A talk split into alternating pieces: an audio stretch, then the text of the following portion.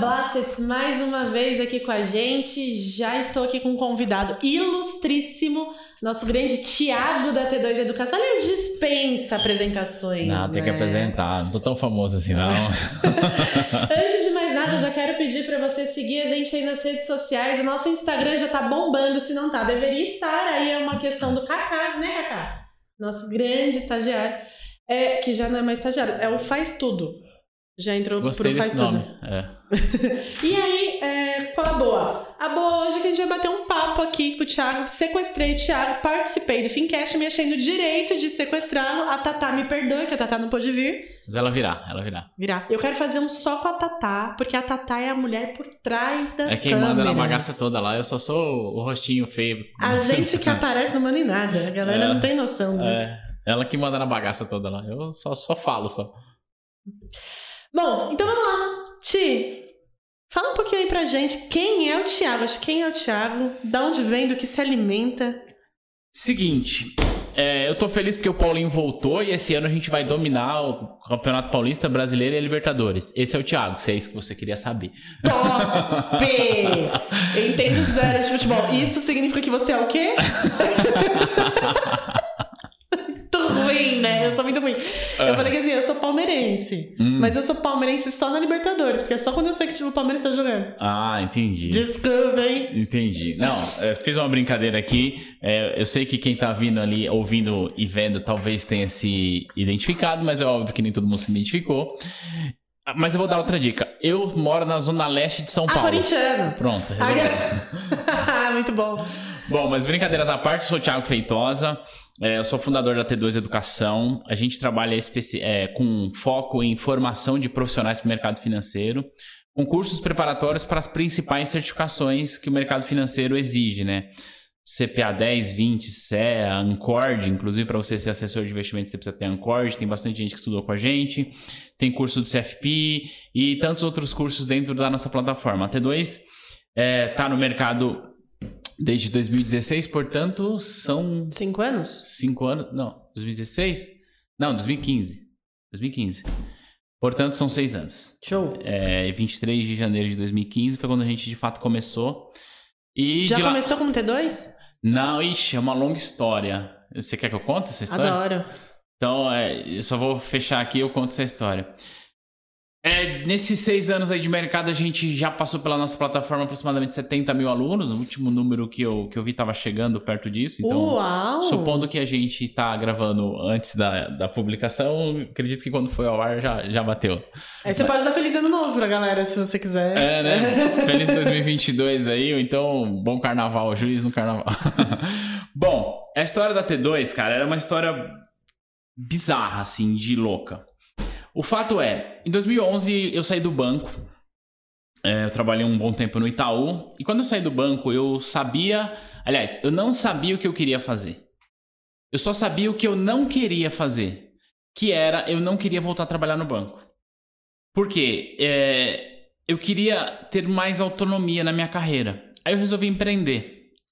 É, nesse lance de empreendimento, é, eu fiz algumas coisas. Eu dei consultoria é, pra, para empresas que eram meus clientes quando eu estava no banco. Acho que é um processo natural, né? Você sai do banco, você atende PJ, você fala, meu, eu vou ajudar esses empresários aqui. Uhum. Essa foi a primeira coisa que eu fiz. É, a segunda coisa que eu fiz aí, essas duas coisas foi meio que em paralelo. Um amigo meu que tinha saído do banco, é, ele propôs pra gente montar um lava rápido ecológico, sabe? Lava rápido a seco, que hoje Sim. tem tudo quanto é lugar, mas pensa em Naquela 2012 época não tinha, não. tinha menos e tal. Funcionou e tal, mas eu não, não peguei paixão pela coisa. E aí eu comecei a estudar o tal do marketing digital lá em 2013, pra ser bem preciso. O boom do Érico Rocha. O boom do Érico Rocha, quando o Érico Rocha chegou assim. Aí- Sumiu, inclusive, né? Acho que apareceu tanta Sumiu gente. que ele- nada, velho. Não? Tá gigante. Mas acho que aquela hora tem tanta não gente que vejo- você é, não vê mais é, tanto. Eu não vejo mais, eu não sou mais impactado pelo material dele, mas eu sei que ele continua muito relevante. É, e aí, o que aconteceu, Dani? É, 2014, é, eu já estava namorando com a Thaís, que é minha esposa. A gente organizou um, um evento online, foi o primeiro empreendimento online que a gente fez, chamado Congresso de Finanças. A gente reuniu alguns especialistas e tal. Foi bem legal esse evento, trouxe até um, um certo retorno financeiro, só que nós erramos em não saber qual seria o próximo passo. Tá. Tipo, terminou o congresso, tá, e agora? O que a gente faz? Sabe um meme que tava rolando? Foi assim, e agora? O que, que eu faço? A gente ficou assim. e aí, tudo esse processo de aprendizado.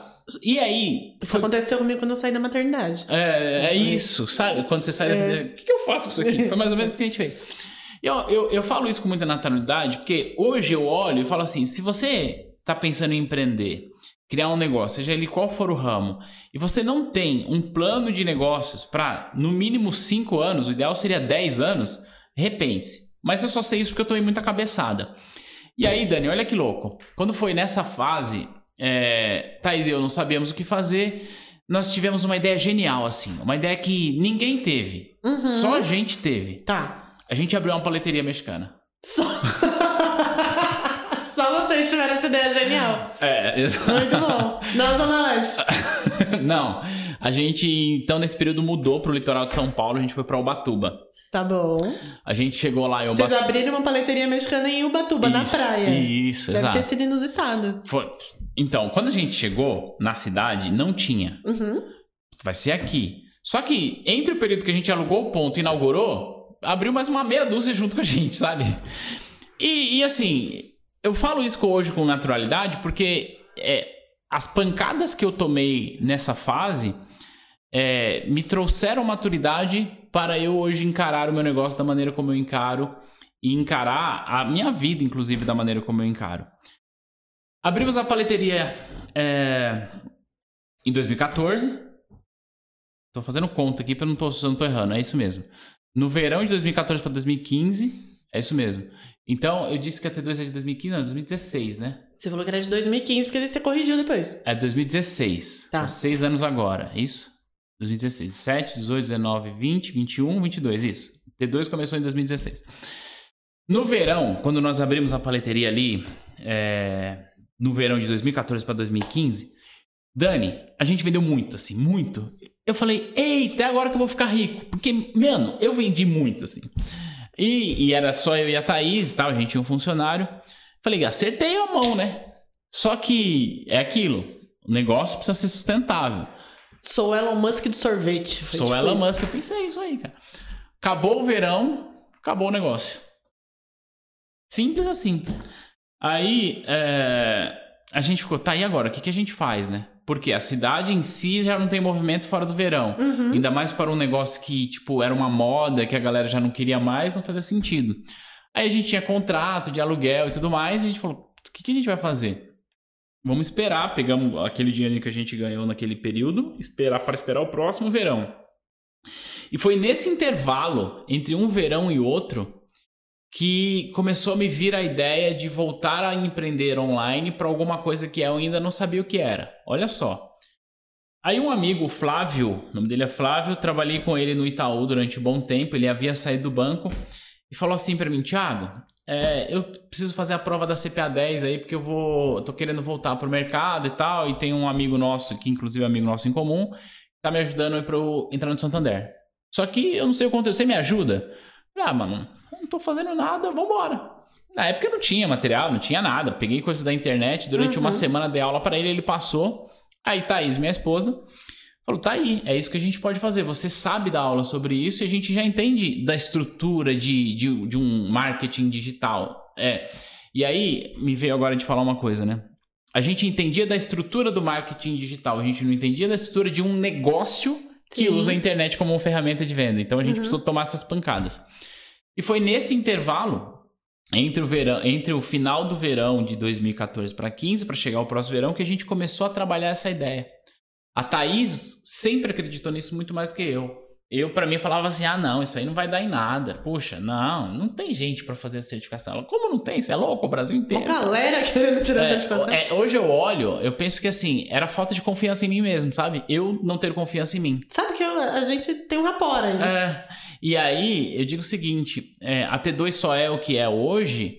É, porque a Thaís acreditou sempre muito mais do que eu. Thaís, você é minha próxima convidada. Queremos falar com você. É, Amor por Thaís. Ela sempre acreditou muito mais do que eu nessa parada. E a gente falou assim: ah, beleza, então vamos fazer. Então, naquele, naquele tempo em que a gente não ia lá para a paleteria, porque, enfim, é, era inverno, enfim, a gente ficou em casa gravando, em casa mesmo, com celular e tudo mais. E aí a gente começou, a gente, nossa ideia era vender o curso da CPA 10. Uhum. Então a gente começou com um site chamado Exame Ambima, exameambima.com.br. A gente falou, puta, mas Exame Ambima não ficou legal. Vamos criar um outro nome. Criamos um nome genial, chamado Passar na Ambima.com.br. Porque eu pensei assim, pô, o que, que o pessoal quer? Quer passar na Ambima, não é? Tá. E vai ser isso. Aí o que, que aconteceu? Nós recebemos um e-mail delicado e, e- e gentil até da própria Ambima. Falou assim, então, legal o trabalho de vocês, mas vocês não podem usar o nosso nome assim, né? Mas uma coisa que sim, hoje eu olho, é muito óbvio que eu não poderia fazer isso. Uhum. Mas na época, enfim, Era só vocês dois. era só nós dois. Aí a gente mudou pra passar na CPA. Foi tipo assim, ah, vai Ah, ser. tá bom, pode abrir meu CPA. É, aí a gente, nessa época a gente tinha o curso da CPA 10 e 20 só e seguimos um bom tempo assim. E aí depois a gente contratou uma agência é, de publicidade para tentar fazer um brand mais profissional. E aí eu acho que fica até de dica assim para quem eventualmente está querendo começar a empreender, sabe? Eu não me arrependo de nada, Dani. Eu não me arrependo de ter começado com o nome ruim, de ter começado a gravar com Nem o meu celular, nem da paleteria. Top. Por quê? É assim, eu aprendi é, que para você montar um negócio, você tem de ter algumas coisas. Mas você tem de ter, é, falando em grana, né? Uhum. Ou grana do sócio, no caso, eu não tinha, porque a paleteria literalmente quebrou, não é um exagero, a paleteria quebrou. Ou grana de banco, de terceiros, ou grana do cliente. Então a gente montou nossa empresa com o recurso que a gente tinha, que era um celular e uma lousa, e fomos melhorando com o recurso do nosso cliente. Ou seja, a gente Sim. vendia, recebia, reinvestia. Era isso que a gente fez. Que o marketing digital, ele dá essa possibilidade, Exato, né? é. Aí a gente contratou uma agência para fazer um rebranding, porque a gente queria, falando, não dá mais pra gente ficar nesse lance de CPA. A gente quer expandir, pô, a gente quer colocar Ancord, a gente quer colocar o CFP. E eu preciso ter uma marca forte. Uma marca que seja fácil de ser lembrada. A gente gastou um baita tempo pesquisando. E isso aconteceu na mesma época que a BMF fundiu com o CETIP e virou a B3 Tá bom. tá? É, e eu falei, nossa, B3, nem que nome maravilhoso, domínio lindo. Eu achei B3 é um nome forte, né? Eu pensando comigo. E eu falava assim, eu quero uma empresa, o nome de uma empresa. Aí, aí depois disso, Dani, a gente fez é, registro de marcas. Então a gente Uhum. fez negócio profissional só depois que o barco tava andando. É, a gente queria um domínio com duas letras. Tá bom. Porque eu falei, meu, só o Banco do Brasil e a B3 que tem. Sensacional. Eu também quero. Então a gente começou a pesquisar domínios com duas letras e, e não achava. Aí a gente pensou assim. Começamos a pensar em muitos nomes, muitos nomes. E aí veio o lance da T2. A agência sugeriu, né? Ela sugeriu dois T's. Essa época a gente sugeriu e tal, a gente mexeu. Por que não T2? Aí, por que T2? Porque Tiago e Thaís. Uhum. Ponto, é isso. Se alguém tem dúvida sobre o nome da minha empresa, é isso. E o domínio T2 não estava disponível. Alguém já tinha registrado. Eu falei, puta, não, não vai dar certo. Aí a gente percebeu que a pessoa registrou, mas, Mas não, publicou. Tá. Aí a gente foi atrás dela, compramos o domínio e aí lançamos a nossa, plata a nossa plataforma, né? Com o nome da T2 e Que tudo vezes mais. eu acho que isso é negócio, né? Oi? Aquela galera que entra, registra Ah, um é, domínio é um assim, negócio, é um negócio. É um né? negócio. E, e fica aqui de dica, tá? É, eu vi ontem e lançaram. Ontem, assim, vamos pensar diferente, tá? Você tá vendo esse vídeo em um outro momento de espaço de tempo, Isso. né? Hoje é dia 16, hoje é dia 16 É. de dezembro de 2021. Eu vi ontem que tem uma, uma plataforma, tipo uma rede social de investimentos aí, meio que tentando. é, esqueci até o nome, eu baixei aqui, ó. Um- vamos ver se quando você está investindo isso já aconteceu. Gary Queen. Não sei. Mas enfim. É uma, é uma rede social nova Tá. de investimentos e O tal. Itaú tentou fazer isso na época que eu trabalhava no Itaú, que é na mesma época que você trabalhava. É, Não sei se você lembra de empresas, tinha um, um Brag Nights lá não lembro. para as É. empresas se conectarem, mas não. É, Bom, enfim. Eu entrei nessa plataforma ontem. Eu ainda não estou utilizando Deixa eu ver. O... esse Gzinho aqui, ó. Gary, Gary Queen, acho que é isso. É, ela é uma plataforma gri- gringa e tal. Eu não sei como é que vai estar no dia que você está assistindo aí. Mas o fato é que eu entrei lá e já registrei o meu arroba. Arroba Thiago. Entendeu? Putz, já vou até Então, baixar esse negócio co- aqui ao vivo pra É. não ter. Como Tá. dica, o que eu tenho feito é o seguinte: toda plataforma que aparece de rede social com a promessa de ser o novo Instagram, o novo TikTok, o novo não sei o quê, mesmo que eu não use naquele momento, eu tenho entrado para registrar o arroba Thiago, se eu conseguir. Entendeu? Porque esse negócio de fato vira um negócio, né? Você já procura pra mim. Opa, aí a galera quer o quê? Quer comprar o domínio. O Kaká sabe bem, a gente sofreu aqui pra achar os domínios, né, Kaká? É, e aí, é exato. É, então, é isso que eu tenho feito. E aí foi isso, a gente lançou a T2 aí nesse, nesse, nesse intervalo, a gente tava conversando aqui nos bastidores, né? Sobre plataforma, de LMS e tudo mais. Uhum. Quando a gente começou, a gente começou usando o recurso que tinha na internet. Então usava a plataforma terceira, tudo. Só que a gente tem umas necessidades que as plataformas de LMS de mercado não têm. Então a gente foi desenvolver a nossa própria plataforma. Então, hoje, seis anos depois, né? A gente pode dizer que a gente tem uma estrutura é, de mercado que, assim, dentro do nosso mercado, se tem, eu não conheço alguma empresa que tenha a estrutura de tecnologia que a gente tem. Não tô dizendo que nunca vai ter. Pode ser que amanhã chegue alguém e Sim. tem. Mas hoje, Atualmente não. é, olhando para a estrutura de tecnologia, de vocês experiência de usuário. nasceram na internet e o É. foco é 100% Exato. internet. É. Diferente de alguns players que a gente sabe que é referência É. no mercado, mas que Sim. estão se adaptando e a adaptação Exato. às vezes não tá pegando a alma do negócio. É, então, assim, tem grandes players no mercado, enfim. A, É porque eu falo, eu fiz, eu fiz o curso preparatório do CFP, eu tirei o Na- CFP na em FK. 17. É. Então eu fiz a FK em 16, presencial, 16 eu tava sabadão, nascendo, entendeu? né? Sabadão, 9 horas da manhã É, eu tava lá na FK. Então, ia ficar. É uma baita escola. Não, não dá pra dizer que não é. Sim. Claro que é uma baita escola. Mas, assim, em nível de tecnologia, a gente tá algum- alguns, alguns.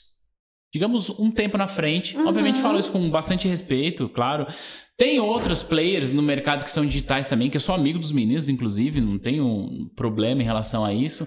E eu acho muito legal, quanto mais gente fazendo, mais esforço as empresas têm para melhorar a experiência e, E tal. assim, o que eu já percebi nesse mercado digital é que o cooperativismo ele faz todo É. mundo crescer. Nossa, então, é tipo, demais. ah, eu, eu tenho curso, fulano ali também tem curso, mas a gente junto a gente É. tem mais força do que a gente brigando. É, exato, é isso aí. Eu já Eu, percebi eu, também. eu acredito bastante nisso, sabe, Dani?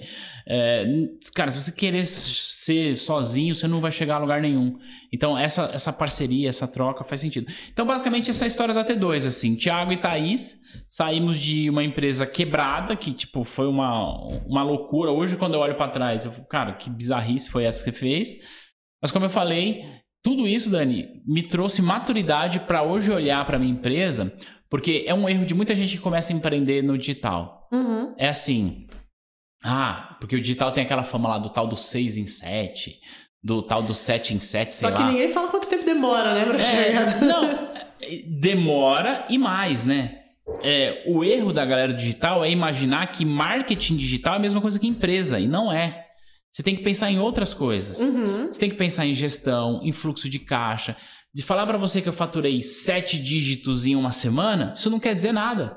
Absolutamente nada. Só faz bem pro meu ego. Sim. Mas mais nada. Por quê? Para eu chegar nesses sete dígitos, né? Como tem muita gente que fala, não tô dizendo que eu fiz isso, é, nesses sete, nesses seis, enfim, não importa. É, velho, você gastou muita grana, uma muita grana para comprar tráfego, para estrutura, para folha de pagamento. E o marketing digital, é, ele é uma terra meio que sem lei, saca? Uhum. por enquanto. Então, assim, é, eu tô falando tudo isso para dizer o seguinte: para você que está assistindo a gente, que pensa em empreender ou empreende no marketing digital, é, a gente precisa a trazer mais uma cultura de gestão empresarial e dizer assim, cara, eu não tenho um, um infoproduto, eu não tenho uma empresa no marketing. Aliás, eu não tenho um. Eu não. Como é? Eu não sou marqueteiro digital. Eu sou um empresário. Ponto. Ok. E se eu sou empresário, eu tenho que pensar em RH, eu tenho que pensar em fluxo de caixa, tenho que pensar no fiscal, eu tenho que pensar na minha DRE e pensar em vendas. Quando eu penso em vendas, uma das ferramentas que eu uso é o marketing digital. Então querendo... ele não é o fim, ele é um meio. Ele é só um meio. E no marketing digital, o pessoal tem uma ilusão de, ah, porque eu fiz sete dígitos. Eu caguei pro seu sete dígitos. Quem faz sete dígitos em uma hora agora é pôr de gasolina.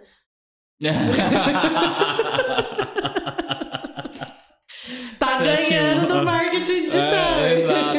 Então, exato. Mas vai ver a margem do posto de gasolina. Exatamente. A é margem, do, é, margem do posto é super pequena. Uhum. No marketing digital, a vantagem que você tem é que você consegue escalar muito e você de fato tem uma margem maior do que um posto de gasolina. Mas tem um monte de gente, não tô dizendo no nosso mercado, digo no marketing digital, gente, Sim, sim. Que o cara tá fazendo 6 e 7, ele não sabe o que que é margem bruta, o que que é margem líquida, ele não sabe, ele não conhece a estrutura do negócio dele. Você fala, amigão, me- deixa eu ver sua DRE. Uhum. O que, que é isso? Eu não sei, sacou? Sim. Onde eu tô querendo chegar?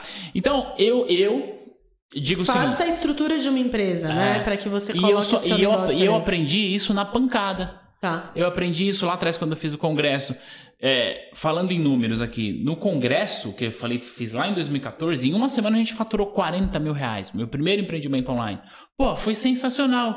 O cacete, a gente gastou 30 de tráfego e mais não sei quanto de funcionário, acabou, não sobrou nada. Mas eu poderia falar, nossa, entendeu? É que o pessoal acha que é barato, mas não é. Quando você pega pra, pra colocar um negócio digital de pé, e eu vejo pelo que a gente faz até Ah. aqui. Você tem todo, toda equipe que trabalha, Ah. você tem o tráfego pago, que é, é fora as plataformas Ah. que você tem que contratar. Além de contratar a equipe que faz o tráfego pago, você tem que colocar mais o dinheiro do, do- da plataforma Ah. para fazer os anúncios, né? É, é bem caro, na verdade, começar nesse negócio. É um investimento alto. É, E nem sempre dá certo. que nem foi o que você falou. certo. Se não tiver, acho que organizado ali qual é o É. próximo passo, você tropeça, perde dinheiro e morre no caminho. Esse que é o lance. Eu acho que as pessoas precisam entender. é, existem, obviamente, grandes players no nosso mercado, que é o mercado financeiro, né? Uhum. É, Que mais abrangente. Até uma, uma agência falou pra gente que acho que é um dos mercados que mais vende no É, digital, é, o financeiro, né? É, mercado financeiro, de longe, é o que mais fatura. Existem grandes empresas que fazem isso. No meu segmento, que é o segmento de educação para certificação, tem outros players também que fazem bons trabalhos. E, e tá tudo bem, tá? Não tô me diz- dizendo que é no nosso mercado. Eu Digo, o empreendedor digital, ele precisa ter uma cultura de gestão de empresas e não de infoprodutor. Eu acho que essa é a grande sacada. Eu não sei nem por que a gente tá falando isso, mas essa é Mas eu acho que faz total sentido. Acho que e- é... e- mas a, a- a grande conclusão é, Dani, vou deixar você falar. a grande conclusão é, eu só aprendi isso na pancada. Por quê? Por mais que a gente fale assim, ah, é, mas eu estudei, eu fiz o MBA não sei das quantas. Velho, treino é treino e jogo é jogo. né, Mas foi o que a gente acabou de falar, inclusive, que eu falei ah, do Érico Rocha. É. Você fez aquele Fiz Fórmula 2000 de lançamento? Em 2013, quando O- era tudo mato. O for... Era tudo mato. O Fórmula de lançamento, ele não te fala sobre a gestão da empresa. Claro ele te não. fala sobre a- o lançamento É. do produto. É, exato. Mas você não tem ali um treinamento de empresa. Pô, a gente podia criar um negócio desse, hein, Thiago? Então, o que que você acha? Eu gosto Vamos lançar ideia. aqui assim essa ideia? Ah, vamos O, o- é. o digital com o como um empreendedorismo. negócio. Quem faz isso muito bem é uma. uma- uma- não posso dizer que é uma amiga, ela é uma pessoa do meu convívio, a gente conversa e tal, a gente faz parte de alguns grupos, mas ela não é amiga assim, tipo, nossa, como ela é minha amiga íntima. É a Ellen Salomão, da agência V. Ela, inclusive, lançou um livro chamado. Olha, eu fazendo jabá pra Ellen aqui. Anota aí, Kaká! Pega o. Ela lançou um livro chamado Gestão Digital. Tá. É, e eu li, inclusive, esse livro. É muito bom para falar sobre isso. Porque no, mar, no mercado de infoprodutores falta isso. Por quê? E aí vamos lá, dar nome aos bois. O Érico Rocha, como eu falei, continua relevante, faz um trabalho incrível. Eu dou os méritos a ele porque ele desbravou esse mercado. Uhum. tá? Admiro ele, embora eu não seja mais impactado e não consumo o, tra- o trabalho dele. É, eu acho que tem isso. É, É. muito bem direcionado É. o marketing dele. Ok, só que assim, qual que é o grande lance? Ele ensina você a ser um lançador, ele não ensina você a ser um empresário. E aí o cara vem, faz um, dois, sei lá, três lançamentos e atingiu a tal dos seis em sete. Pumba. Mas quanto ele gastou? Ah, eu agora sou o empresário, fio. Não, não, você não é, você não é. Você não é. Tem um outro nome, porque assim, eu vejo que tem muitos grupinhos e eu entrei num grupinho e morri nesse grupinho, pelo que eu percebi. Eu não lembro o nome dele. Putz, não vou lembrar. Mas eu sei que ele tá no mesmo grupo daquele Fernando Conrado, da Lara Nesteruk, da Renata Barreto, do. Eu sei quem você do tá falando. Marcili. Eu sei quem você tá falando. O Ícaro de Carvalho. Ícaro, ele É. mesmo. É, ele é muito bom, cara. Eu gosto dele. Assim, o Ícaro eu consumo só os stories dele. Mas ele fala mais sobre gestão, assim, da parada. Ele é meio que um concorrente do Érico. Eu gosto bastante do Ícaro. É, mas eu- uma coisa que eu consumo são os stories dele, porque ele compartilha é, de nem tudo, mas de alguns valores que eu compactuo. Então Tá eu gosto de, de, de aprender com ele, sabe? Alguns valores. Nem tudo eu compactuo com o que ele fala, mas eu acho que a vida é assim, né? A gente nunca vai concordar 100% com todo mundo. É, e eu acabei de falar uns nomes que agora acho que a galera acha que eu sou, sou de extrema direita. já É, exato, exato. Você falou, nossa, poxa, cadê, cadê sua 12? É, tipo isso. Tá pra chegar. É, exato. Então, não não é porque você consome um produto, um- um- uma informação de alguém que produz algo, como você citou o nome que a galera que é mais alinhada à direita, que Aham. você necessariamente é. Então, Sim. eu acho que faz sentido você estar disposto a ouvir todos os lados, porque você sempre vai aprender. E aí entra num- numa seara política, né, já que você falou sobre isso, que é assim, né, Dani? Ainda mais esse ano, 2022, mas é vai ser, vai ser, tiro porra de sangrento, vai É, ser sangrento. vai.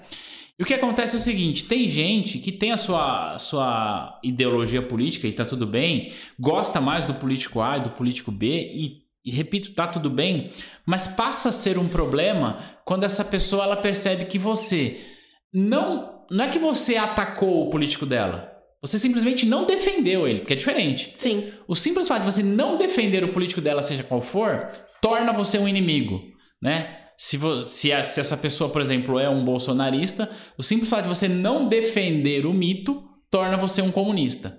O contrário é verdadeiro. Se ela é Exatamente. lulista, o simples fato de você não defender, não é nem Não, você atacar, nem gosta do Lula. A É. questão é que você defende algumas Aí práticas. torna você um fascista. Eu É acho que é, a galera precisava ter um pouco mais de, de senso pra falar, não, peraí, calma. De entender, né? Eu acho que o que é, É. cada coisa, cada ideologia, eu acho que isso é muito importante. Agora, pense numa coisa, Dani. Você pediu para eu me apresentar. Eu falei para um caramba, para não falar outra Pode coisa. falar, Ah. pode soltar um verbo. Eu falei muito. Agora, Cara, é que assim, de tudo que você foi falando, já me passou tanta coisa na cabeça, eu não tenho um bloco de notas, não anotei nada, vou soltar a última coisa que ficou aqui. tá. A gente falou que você saiu do banco, Uhum. tava namorando com a Thaís ainda. Foi Quando eu saí, eu Onde ainda não- vocês casaram nesse meio tempo? Quando a gente foi para Ubatuba. Por que Ubatuba? Porque a gente tinha uma experiência de ir muito para lá quando a Tá. gente tava namorando. Entendi. É, então a gente frequentava muito lá, tipo de férias, passar final de Uhum. semana. E por a gente frequentar, a gente falou: Meu, aqui não tem esse negócio aí. Tá lá em São Paulo tá bombando, mas aqui não tem. Tipo assim, a gente- eu acho que a gente pensou: Ó, é o seguinte, lá em São Paulo tá bombando, aqui não tem, vai chegar o verão. E ninguém mais viu isso, só a gente viu. Acho que foi isso. Entendi. Ah, legal, não, tudo bem. É, e aí vocês casaram tal, e aí veio esse, essa ideia do digital. A gente, acho que a gente falou, e você falou muito bem dessa questão de o que é empreender e o que é o digital, na verdade, porque todo empreendedor quer ganhar escala. Sim. O empreendedor, o É. cara que abre uma empresa lá e acha que é empresário, que é empreendedor, ele é só empresário e não, não viu o resto. Puta, eu quero ganhar escala, como é que eu ganho escala? O digital dá essa Dá, possibilidade dá, de ganhar dá. escala, mas eu acho que ele é cruel, da mesma forma que ele Dá. dá, ele também pode tirar se você não conseguir entregar. E uma outra coisa que é verdade, né, Thiago? Tem muita gente fazendo merda na internet. Putz. Qualquer coisinha com 1% a mais de qualidade que você É. faz, Ah, você estoura, né? Sim, Também tem é. isso, se você tiver uma boa gestão. Mas eu vou trazer um tópico que eu não sei se você já tá pensando. E se já estiver pensando, dá uma palhinha pra gente. O metaverso. Que louco, né? O que que o metaverso traz aí? E cara, eu já tenho várias ideias aqui. Eu já tô imaginando o NFT, passando numa certificação, fazendo uns bagulho muito louco. Pensei em umas coisas muito loucas ontem também. Qualquer coisa a gente vai falando aqui. Uhum. Não, hoje de manhã eu já tava falando, imagina, você criar uma Olimpíada de after 30, tipo, os maiores de 30 anos que começaram a praticar esporte, que não tem mais possibilidade de ir pra uma Olimpíada por caramba, conta da velho. idade. Só que aí você faz isso através dos NFTs. O que tem nessa água aí? Não é isso aqui, não. Não é. Cara, essa viagem que eu- juro, falei. Aí, puta, imagina a Nike Adidas no metaverso e aí você começou a praticar esporte agora, você faz um campeonato com você com seu NFT. Que da hora. O- meu, eu já imaginei umas coisas muito loucas. Você já pensou na T2 no metaverso? Já. Ou isso ainda não chegou? Não, já pensei sim. Mas claro que, putz, é só pensamento. não- se eu fosse levar isso pra frente, eu não sei nem por onde começar isso ainda. Porque a gente não Acho sabe como que vai ser. né? sabe, né? Pra onde começar. Mas assim, é, hoje, a gente tem hoje na T2 é, um nível de satisfação bastante razoável dos nossos alunos. Aqui eu não estou falando de aprovação nas certificações, mas de satisfação com plataforma, com aula, com a maneira como as aulas são ministradas e tal. Por quê que eu tô falando isso?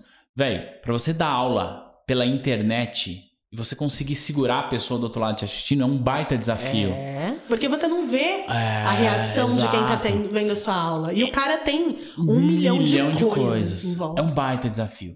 E por que, que eu tô falando isso? Porque assim, uma das demandas que a gente tem é, puxa, você não dá curso presencial? Véi, na minha cabeça, não faz o menor sentido o curso presencial. Porque você não tem um décimo dos recursos tecnológicos que você tem. Então, por exemplo, numa aula gravada, ou mesmo que seja ao vivo, eu consigo entrar no, no TradingView, mostrar um gráfico. Tá vendo isso aqui, ó? Ah, ó, lembra lá do Covid? Então, olha o que aconteceu aqui com o gráfico. Ou seja, você tem mais recursos tecnológicos para isso, né? Caneta, escreve, apaga, põe questão. Enfim, tem. Nossa, a gente tem banco de questões com duas mil perguntas lá, todas comentadas em vídeo. Como você vai fazer isso presencial? Uhum. Bom, mas velho, o metaverso proporciona isso. Vamos ter um curso presencial com todo mundo no mesmo ambiente, o professor no mesmo ambiente e a gente estudando um assunto usando os recursos tecnológicos. Seria louco, né? Porque esse eh, recurso presencial, o cara vai estar lá no Amapá e me vendo, não me vendo, né? Mas vendo o meu avatar ali, Sim. interagindo comigo, como se estivéssemos todos no mesmo ambiente. É sensacional. Louco, louco, louco. Vai ser muito. Putz, eu eu, juro, eu penso é em água, várias tá? coisas sem ter noção. É Só água. que eu preciso falar uma coisa. Tem cachaça aqui, mas aqui é água. Eu preciso falar uma coisa, inclusive, que, tem- que está relacionado com essa água. Preciso no banheiro. Muito bom. Vamos pausar para nosso convidado ir ao banheiro. Primeira vez que isso acontece aqui. Pausa aí, Cacá.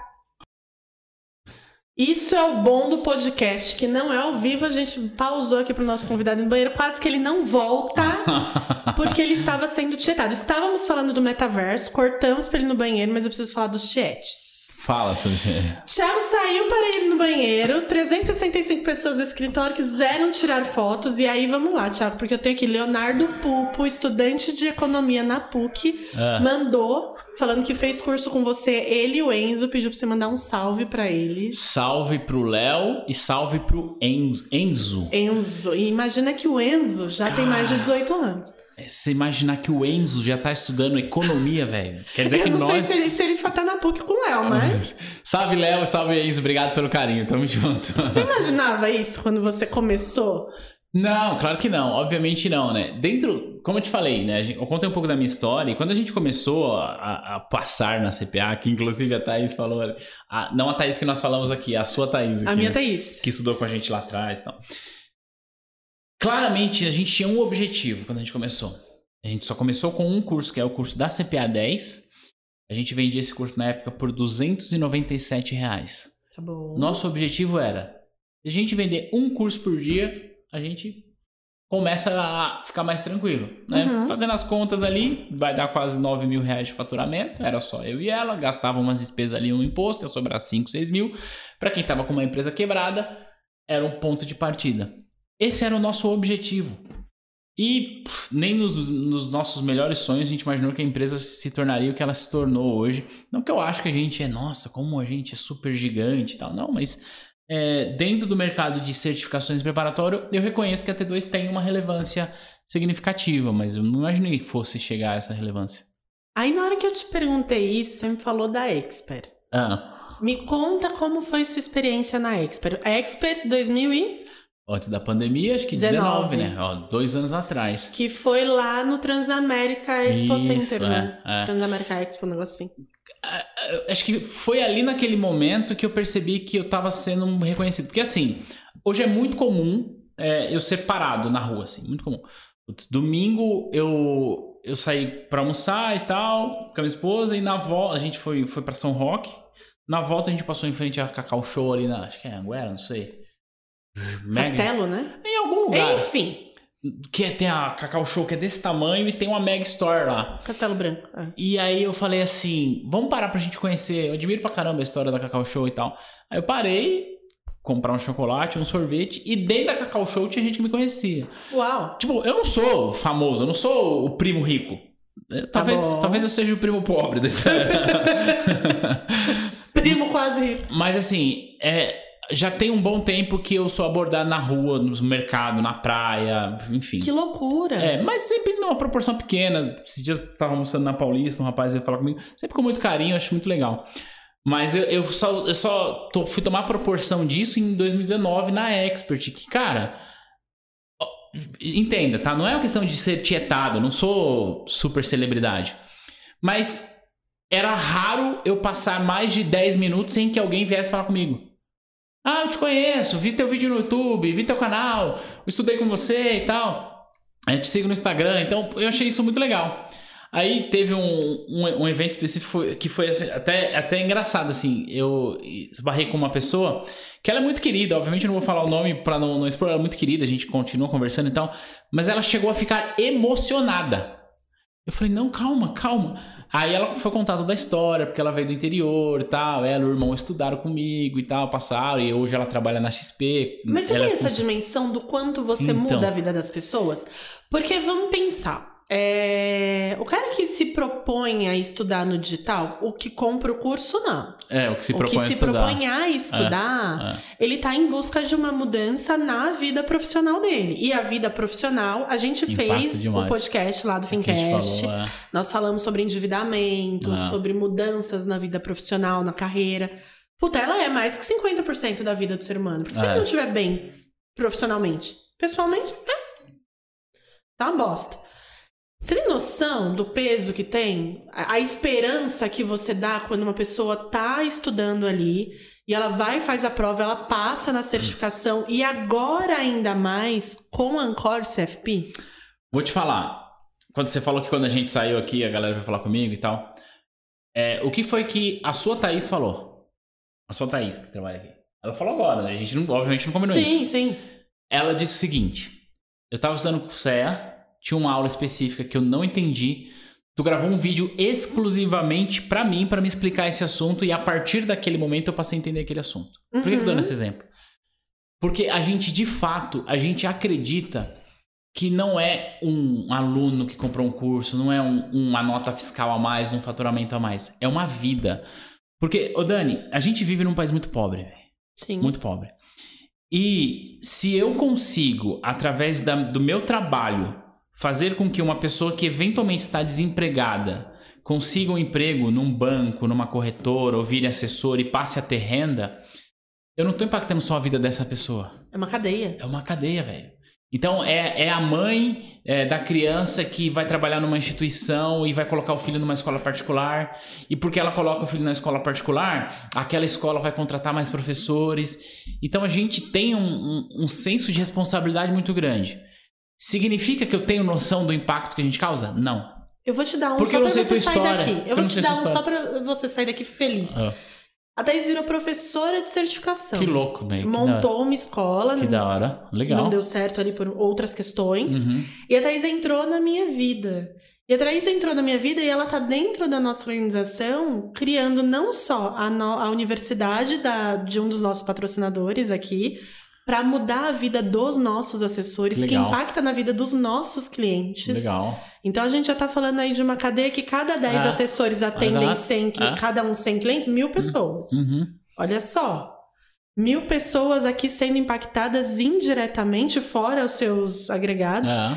e tá criando aqui com a gente algo que também era o meu sonho. Então você tá mudando a minha vida É. e você nem sabe Pois é. lá com o CPA. Exato, exato. E é Ai, muito legal saber assim que ela tá dando aula. Eu tenho hoje é, ex-alunos da T2 que montaram escola de cursos preparatórios como a T2 e estão concorrendo com a gente.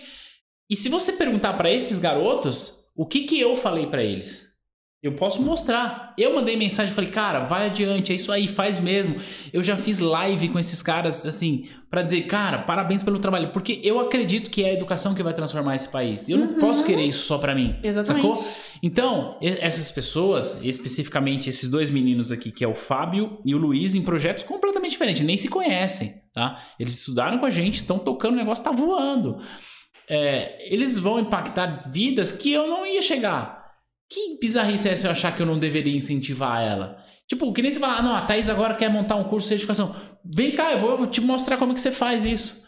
Por quê? Dani, é só a educação que vai mudar o país, velho. É. Entendeu? E tipo, e eu não quero ficar rico sozinho.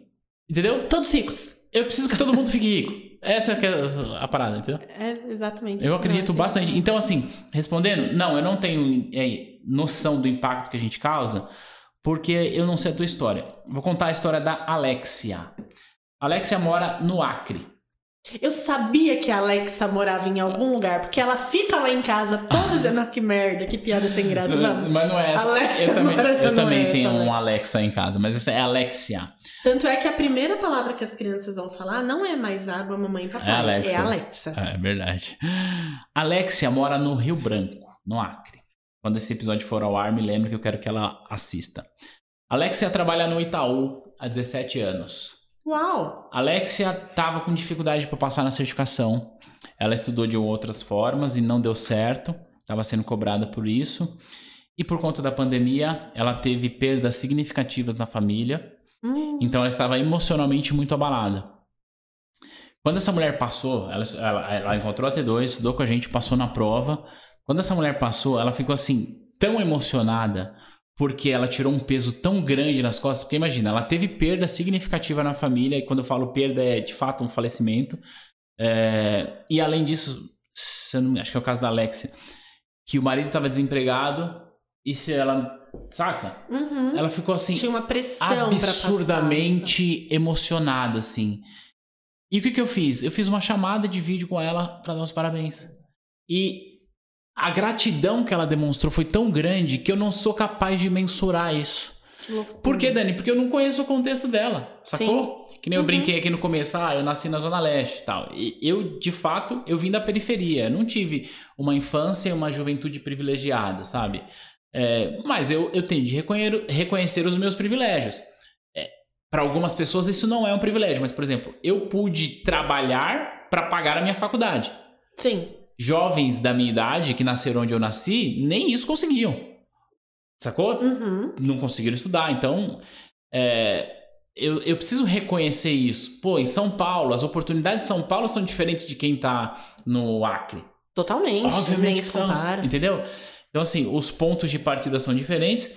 Então, eu não tenho esse impacto porque eu não sei o contexto da sua vida. Às vezes é uma pessoa que depende da renda para cuidar, muita hoje, muita mãe solo que tá ali cuidando do filho e precisa do, trabalho no banco, etc e tal. Então, a resposta é não. Puta, eu falo, eu vou tentar ser mais sucinto tá? nas suas perguntas. Não, eu não tenho. Imagina. A gente tocou num assunto aqui muito pesado, de certa forma, que foi o Covid. O Hum. Covid ele teve dois lados. Ele tem um lado muito punk É. da história, é, das perdas. Eu acho que isso nunca na história deverá ser minimizado. Uhum.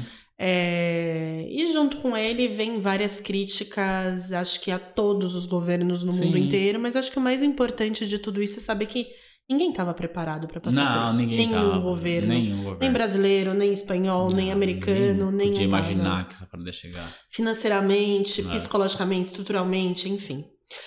É, mas para não entrar no tema político, porque acho que Covid e política são assuntos É. bem pesados para se falar, é, o que foi o Covid na história da T2?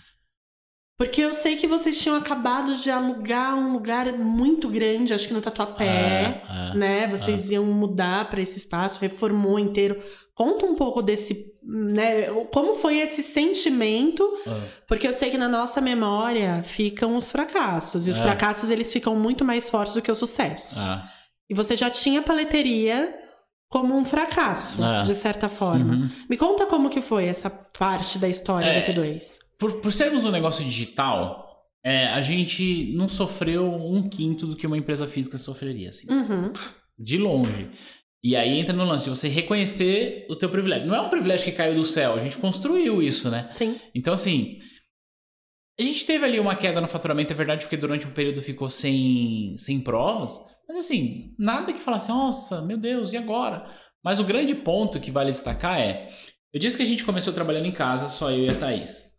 Em 2017 já, a gente alugou uma sala no Tatuapé, onde a gente ficou a maior parte do tempo.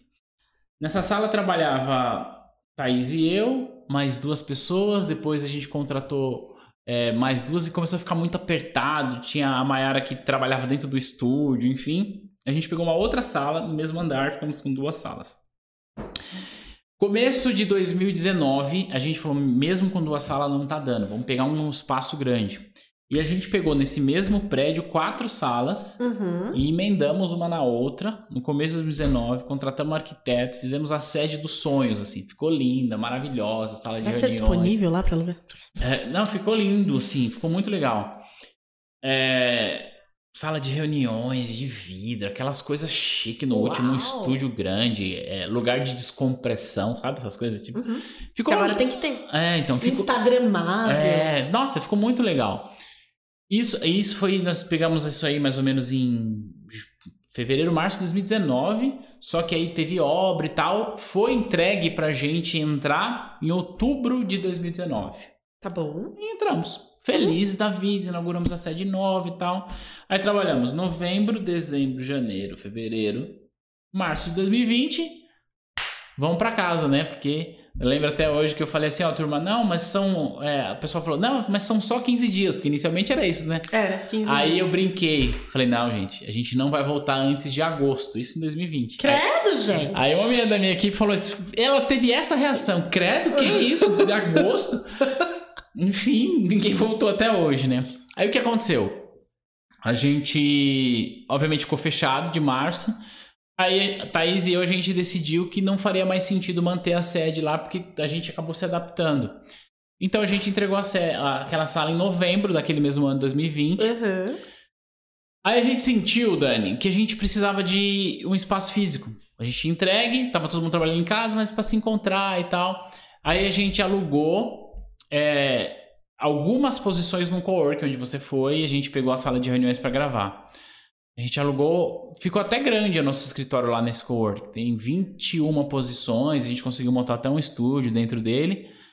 Alugou isso em janeiro de 2021. Porque, ah, vai voltar, vai voltar, vai voltar. Aí veio a tal da terceira onda. Resumo da ópera. A gente ficou com esse escritório na Paulista o ano inteiro. E se a gente foi lá quatro vezes, foi muito. Mentira. Uhum. É, eu fui lá só pra gravar. Gravei com você, gravei com outro rapaz. A entrevista da Band, a Band foi lá e tal. Só pra isso. E aí a gente, o que, que a gente- nós decidimos de novo agora? Tô contando pra você em primeira mão. Nós decidimos que a gente vai entregar essa sala e vai pegar uma outra sala só pra sala de reuniões e estúdio. Ponto. Porque a equipe se deu muito bem trabalhando em casa. Então, o que foi a pandemia pra gente? Do ponto de vista financeiro, graças a Deus, a gente não foi muito impactado. Tá. Mas a gente precisou tomar decisões importantes para a empresa. Que foi esse lance da sede e tudo mais. É, a gente contratou mais pessoas, então nosso time aumentou. Tudo bem que algumas saíram, mas se a gente for olhar o saldo, a gente aumentou o quadro de Uhum, funcionários, né? É, então foi muito positivo por esse lado. A gente só tomou decisões importantes e, enfim. Mas o que a gente aprendeu e a gente conseguiu construir nesse processo é um time que consegue trabalhar bem remotamente, sem perder a conexão, sem perder a cultura, sem perder a visão da empresa como um todo. Porque o grande desafio é você estar distante e as pessoas se des- desconectarem. Sim. Então a gente, é, usando ferramentas de internet e tal, então pra gente foi, olha, a gente quer qualidade de vida, então vamos todo mundo trabalhar em casa, mas agora a gente vai ter uma sede para o nosso encontro, não é pra gente trabalhar, é isso que a gente decidiu. Por isso que eu falei, é só uma mesa de reuniões e estúdio e tal, fim. Porque a gente quer, vai decidir que a gente vai trabalhar em casa pra sempre. Tá, então isso no critério equipe. Agora no critério olhando busca pelo tipo de curso, pelo Uhum. digital, aí você olhando o tráfego pago, exatamente o que você conseguiu impactar no seu negócio, Uhum. falando de, de propaganda mesmo, de conversão. Você sentiu uma, uma busca maior, uma melhora na conversão? Como que você enxerga essa parte? Cresceu a demanda, Tá? mas também cresceu a oferta. Sim, mas o que a gente acabou de falar, É, né? É. Qualidade É, também. exato. Cresceu a demanda, mas também cresceu a oferta. É, então, é, a gente teve durante esses dois anos, 2020 e 2021, nós tivemos dois períodos em que as provas foram suspensas. Uhum. É, nesse período, caiu um pouco a demanda, porque a pessoa falou, Pô, não vai ter Vou prova, estudar pra quê, que eu vou né? estudar? O que, na minha visão, é um erro, né? Porra, estuda quando a prova voltar, você está pronto. Mas cada um tem a sua realidade. E às vezes a pessoa do É outro água lado... bater na bunda. né? Não, é. E às vezes também, Dani, a pessoa do outro lado, ela tá de cabeça cheia, velho. Tá. Tipo, eu trabalhava no banco na agência, agora eu tenho que trabalhar em casa e eu tenho que bater meta em casa, entendeu? E eu tenho filho, tenho É, marido, tem é, isso, é, tem é aquilo absolutamente fazer. compreensível ela esperar a água bater na bunda, como você falou. É, então, assim, por conta disso, caiu um pouco a demanda e, como eu falei, a gente acabou vendendo um pouco menos. Mas, assim, sei lá, 20% ao menos. Não tenho o número exato, mas Tá. foi isso. Só que isso, naturalmente, quando as pessoas voltaram, recuperou. Então, é, se, se a nossa curva de vendas fosse uma linha reta durante o ano, quando não teve prova, ela fez assim. Ela caiu, aí quando voltou, ela voltou mais em cima. Então, Tá aquela bom. galera que estava aqui veio para cá. Show. Então, é, em nível de, de faturamento não mudou muito. A percepção que eu tenho é que quando eu falo que aumentou a concorrência, é, é que tem mais escolas também, mas tem mais gente investindo nisso. E como a gente compra tráfego, é, você acaba pagando mais caro pelas palavras-chave uhum. e tal. Então, a percepção que eu tenho é que é, 2021 aumentou um pouco a, a- a nossa. A percepção não, certo? a realidade. Aumentou consideravelmente o que a gente gasta com tráfego. Por outro lado, no meu caso especificamente, a gente também se beneficia muito do tráfego orgânico, né? Porque o nosso canal é, do YouTube, dentro do nosso mercado, ele é um dos maiores que tem. Tá bom. tá? Então a gente se beneficia disso. Então, no YouTube existem poucas pessoas fazendo o trabalho que a gente faz. Então a gente acaba meio que se destacando. É, a gente tem um blog também que tem bastante visitas, então, e o, e o próprio Instagram. Então, E quem alimenta tudo isso? Só você?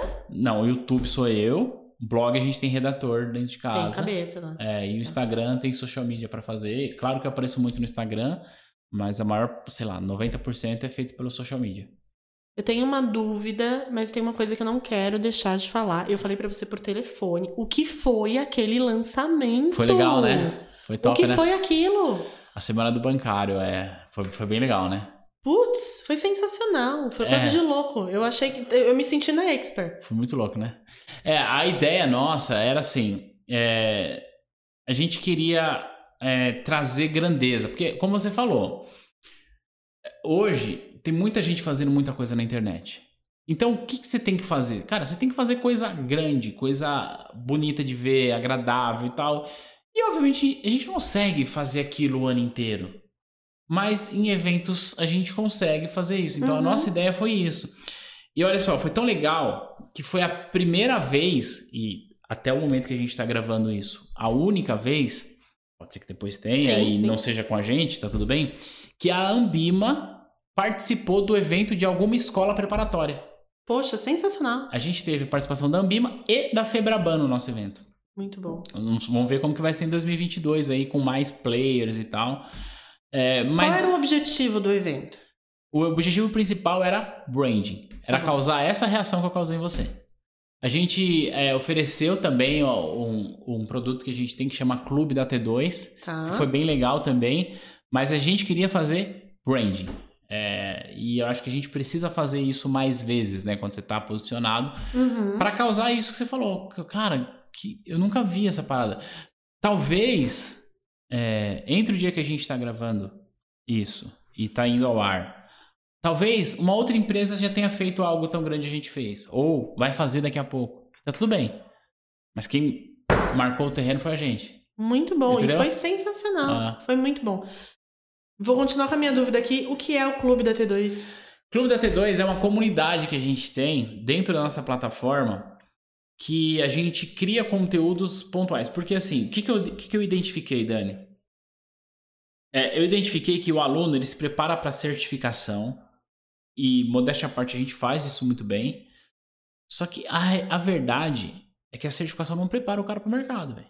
Eu mesmo. O cara passou na prova da Ancord, sentou aqui no teu escritório, a primeira Não coisa que ele vai falar fazer assim... eu faço. Não tem nada a ver com o que tinha na prova. É tipo a mãe que chega em casa com o bebê, tipo, e agora? O que, que eu faço, né? Então, a gente recebe, sempre recebeu demanda de gente pra, querendo que a gente explicasse outras coisas e tal. Então, vou dar um exemplo que é bastante pontual, tá? É, nós estamos gravando isso em dezembro. Ontem, né, ah, da nossa gravação, o Fed, Banco Central Americano, Uhum. que obviamente você sabe, mas eu tô traduzindo para Uhum. aqueles que eventualmente não saibam.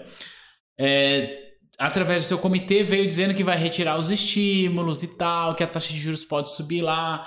E a gente que é mais macaco velho de mercado, a gente sabe quais são os impactos disso na nossa economia. Uhum. Se eu olhar meu Instagram, tem um monte de gente, ah, e aí, o que, que isso tem a acontecer? ver? Então a gente começou a perceber que a galera queria uma demanda, tinha uma demanda maior.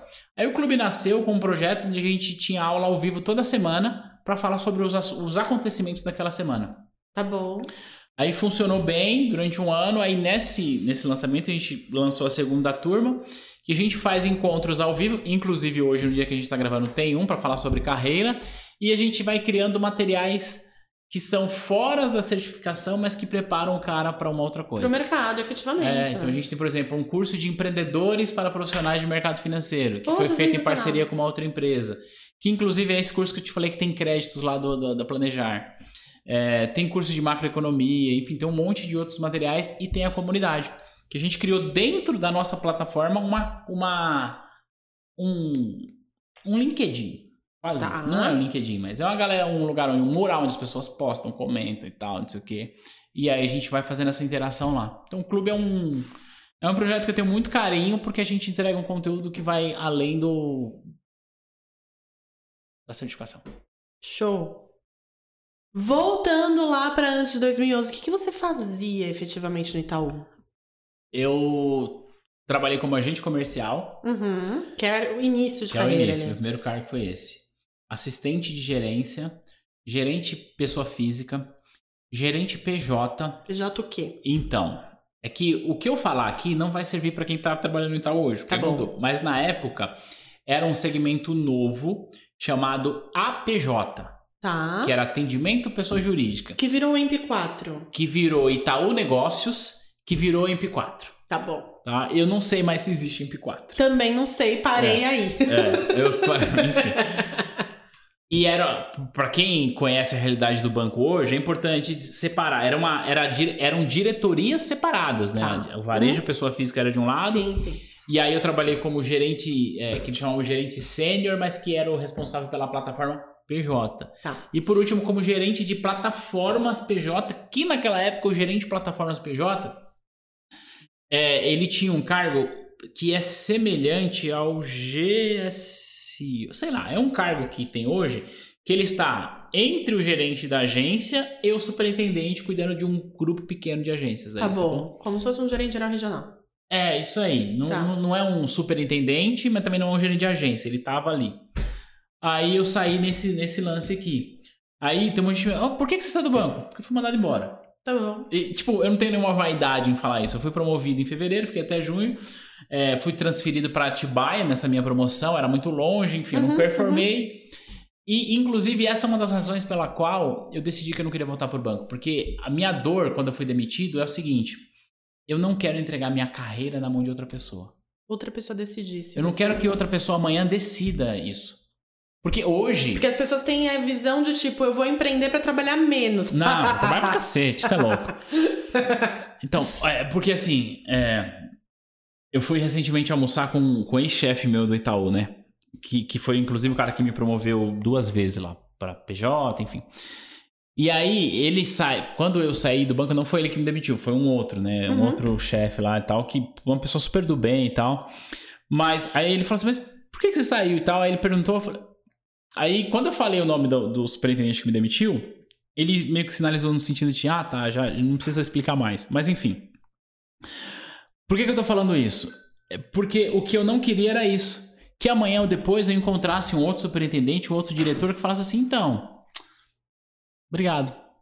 Ficou? Foi por isso que eu resolvi empreender. E ah, hoje é, eu tenho muito mais chefes do que eu tinha antigamente, né? Se parar pra pensar Sim. cada aluno Cada que, cliente que reclama, ali, é. que se queixa e tal, embora seja muito baixo. Só que assim, é um risco pulverizado, né? Exatamente. Se um, se um aluno fala assim, ah, não quero mais você, eu falo, cara, obrigado, eu te Beleza. entendo, eu respeito a sua decisão, obrigado por isso, seja feliz na sua jornada. Que inclusive é uma coisa que a gente tem, uma, um- uma cultura que a gente tem lá. A gente oferece para todos os alunos 15 dias de garantia quando ele compra um curso nosso. Tá bom? Código de Defesa do Consumidor prevê 7, a gente dá 15. E embora seja muito baixo, tá? A gente tem, obviamente, uma taxa de reembolso, mas é muito baixa.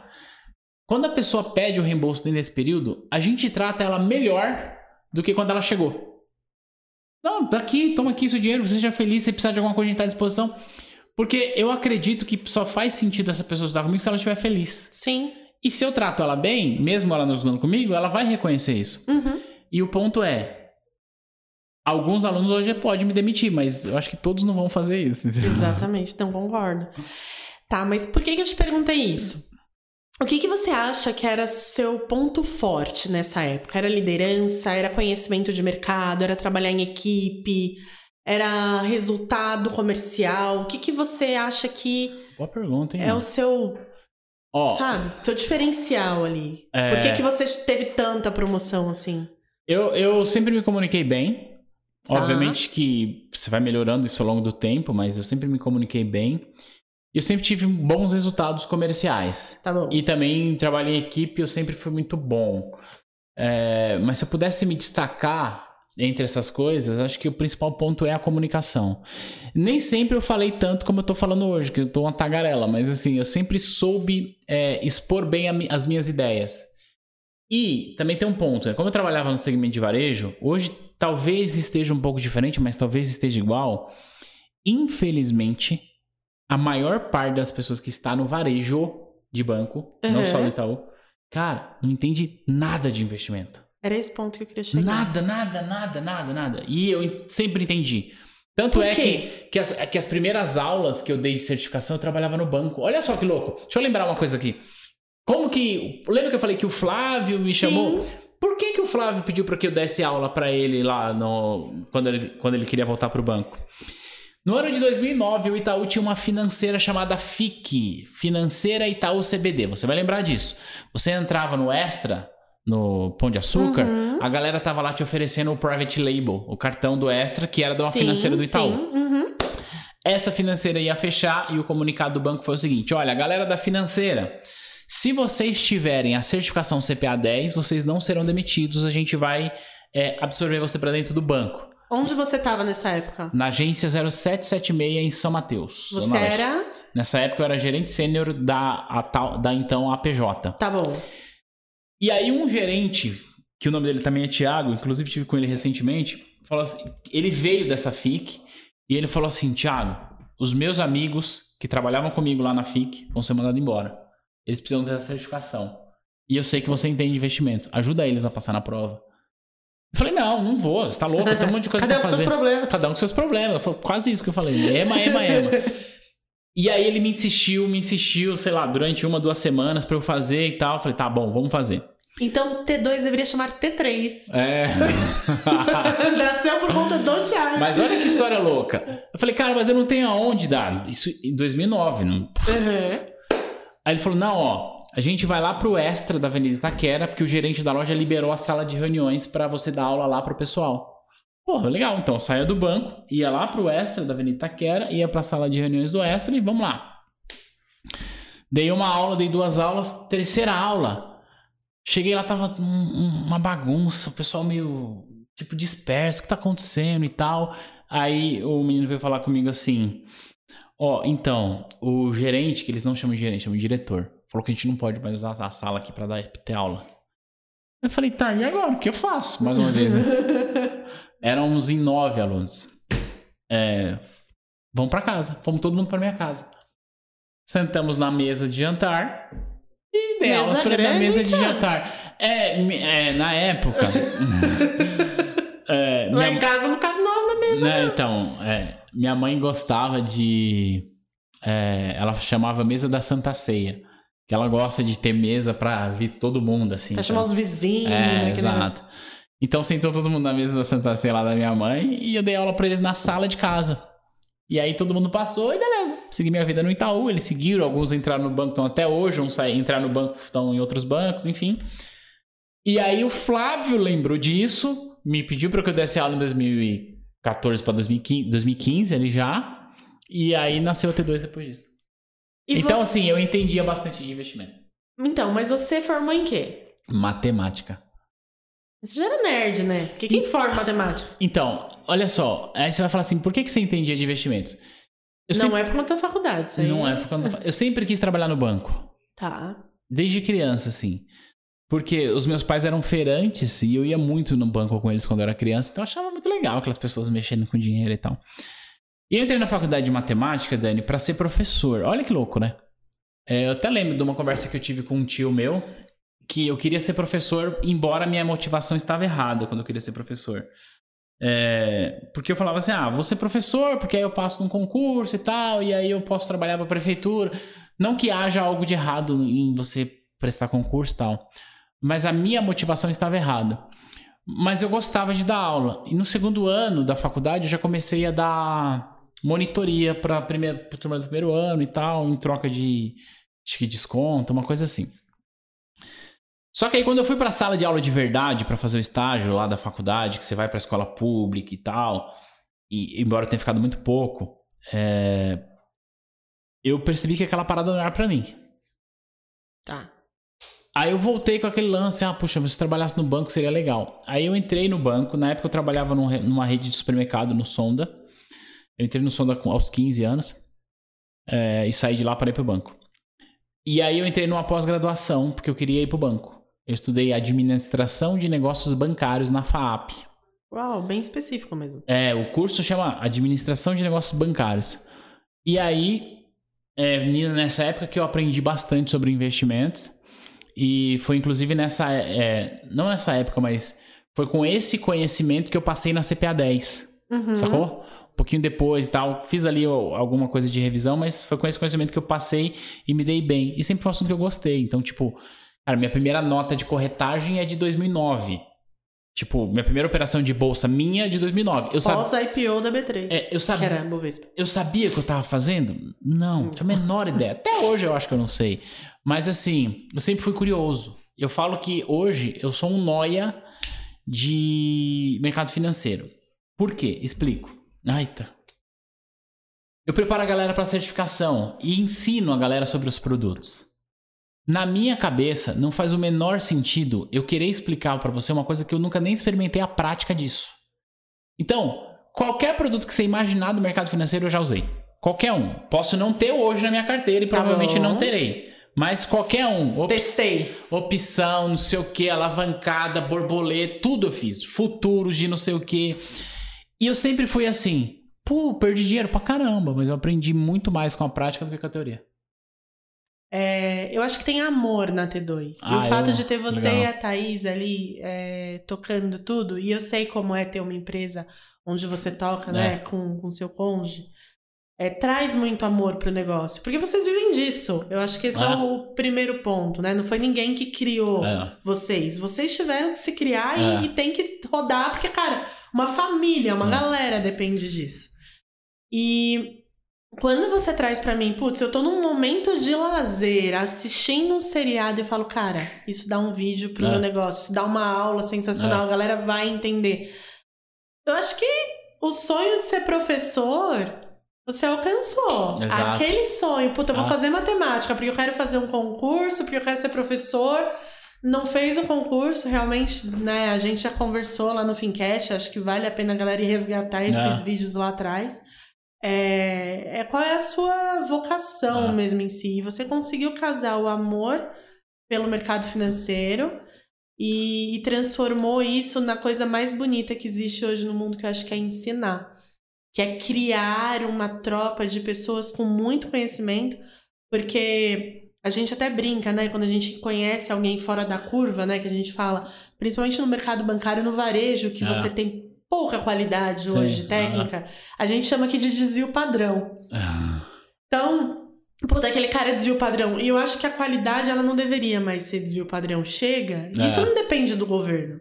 Não. Isso não depende de governo nenhum. Não, já dependeu. Hoje não depende tanto assim. Não, mas é, esse tipo de educação que a gente é. tá falando não depende do governo. Ah, tá, sim, não. Porque claro em nenhum governo você vai ter uma puta é. aula de. Ah, que nem a gente tava falando de variância, é. desvio padrão, por que, é. que eu preciso entender correlação.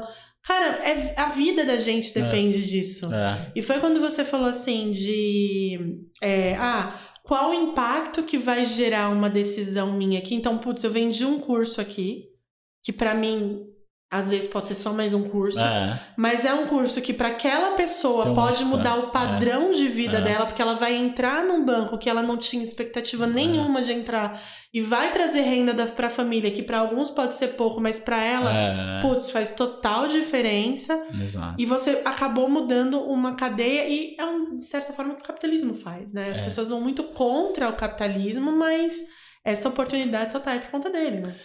É, eu, é assim. O capitalismo tem um monte de defeito. Tem um monte de defeito. Como qualquer sistema econômico, tem um monte de defeito. O que eu acho é que ele é o sistema menos imperfeito do que os demais. Porque ele proporciona isso. E quando eu, a gente tá falando de capitalismo, tô falando de mercado livre, né? Sim. Que nem. E o, o grande sacado da internet é porque a internet ela é um ambiente que mais se assemelha a um livre mercado. Porque não existe absolutamente nada que impeça alguém chegar amanhã e criar uma outra empresa para concorrer com a gente. E tá tudo bem. E é justamente porque existe essa galera que eu vou me esforçar para ser cada vez melhor, entregar um conteúdo melhor. E porque eu estou me esforçando, essa galera também vai se esforçar e todo mundo vai crescer. E é o que você falou, é só no capitalismo. Como eu falei, obviamente que o capitalismo tem um monte de defeito. Tem. Mas assim, ele permite uma mo- mobilidade social. É difícil? É. É, a gente não, na- não sai do mesmo ponto de partida? Não, não sai. A gente precisa reconhecer isso, né? Uhum. É, não dá pra dizer que um garoto que está nascendo hoje no bairro onde eu nasci, eu nasci no bairro chamado Vila Nova Curuçá, em São Miguel. Não dá pra dizer que esse garoto que está nascendo hoje vai poder competir de igual para igual com uma criança que está nascendo hoje no Promatre e que sabe que vai estudar no- na Faria Lima. Não, dá. Não, Não, dá. dá. E a gente precisa Ele não reconhecer. compete de igual. É, a gente precisa reconhecer isso. Mas ele permite essa mobilidade. E nos dias atuais, Dani, é, por que, que eu falei assim, ah, em algum momento já depender do Estado, hoje não? É o que eu quis dizer é o seguinte: nos dias atuais, a informação está disponível para todo mundo. Cara, se você tiver, e eu reconheço, não é todo mundo que tem, mas se você tiver um celular e uma internet, você acessa qualquer conhecimento sem gastar um real. E olha que louco, no meu canal do YouTube tem muitas aulas que preparam a pessoa para certificação, mas muitas aulas. E eu já recebi muitos, muitos, muitos feedbacks. Gente falou assim, cara, eu passei na prova só com seu conteúdo gratuito. E tá tudo bem, é isso que eu quero. O que acontece é o seguinte: o conteúdo gratuito só existe porque tem gente do outro lado disposta e pode pagar pelo curso. E esse, essa pessoa, quando faz isso, claramente ela vai ter um atendimento diferenciado, tem Uhum. suporte, blá blá blá. Mas o que essa pessoa tá fazendo, e mesmo sem se dar conta, ela tá financiando isso aqui. Exatamente. Ela tá financiando para que outras pessoas possam, Que não, tem, têm condições dinheiro. de pagar, mas Então, vai ter é. acesso. né? Então hoje a informação está disponível, é só você ir, ir atrás.